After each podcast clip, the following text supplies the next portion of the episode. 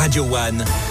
Info. Les infos à 7 actes des Montpellier avec Antoine Evassian. Bonjour Antoine. Bonjour Eric, euh, bonjour à tous. Le ministre de l'Agriculture, Marc Fesneau, en visite dans l'Hérault aujourd'hui. Il doit rencontrer notamment des viticulteurs pour revenir sur les annonces du gouvernement. Après la mobilisation agricole et après deux semaines de mobilisation justement, les agriculteurs lâchent du lest. Les deux principaux syndicats agricoles ont appelé hier à suspendre les blocages après les nouvelles annonces de Gabriel Attal. Le Premier ministre a promis de nouvelles aides pour la filière, la fin des pourparlers sur le traité de libre-échange avec le Mercosur ou encore l'inscription de l'objectif de souveraineté alimentaire dans la loi. La FNSEA et les jeunes agriculteurs indiquent toutefois que si d'ici le mois de juin les promesses ne sont pas mises à exécution, ils n'hésiteront pas à relancer le mouvement. La Confédération paysanne, elle, appelle à poursuivre la mobilisation.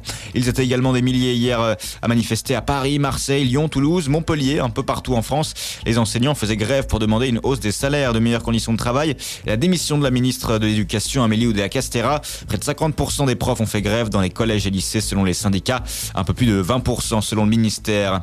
Dans le reste de l'actualité locale, début des travaux la semaine prochaine sur l'île de Thau. La mairie va débuter notamment son plan d'élagage des arbres du quartier. Des lampadaires vont également être installés. On passe à notre page sport. Aujourd'hui, place au quart de finale de l'Open Sud de France de Montpellier en tennis. Hier, notez que le français Caso a été éliminé. Il ne reste plus qu'un tricolore, Maillot face à Auger Aliassim à 16h aujourd'hui. Beaucoup de rencontres également à suivre ce week-end. Le MHSC se déplace à Rennes demain 17h en Ligue 1. Les Montpelliérains qui ont officialisé l'arrivée de l'attaquant Caramo hier dans les dernières heures du mercato.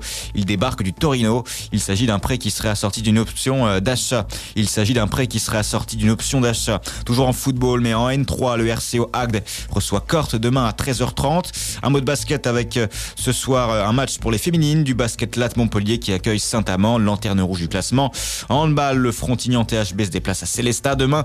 Match à 14h45 pour le retour sur la scène nationale. En volley, l'Arago de 7 reçoit Poitiers demain à 19h30. Et puis notez qu'en rugby, le MHR se déplace demain sur la pelouse de La Rochelle. Gros match pour euh, le MHR demain à 17h en rugby.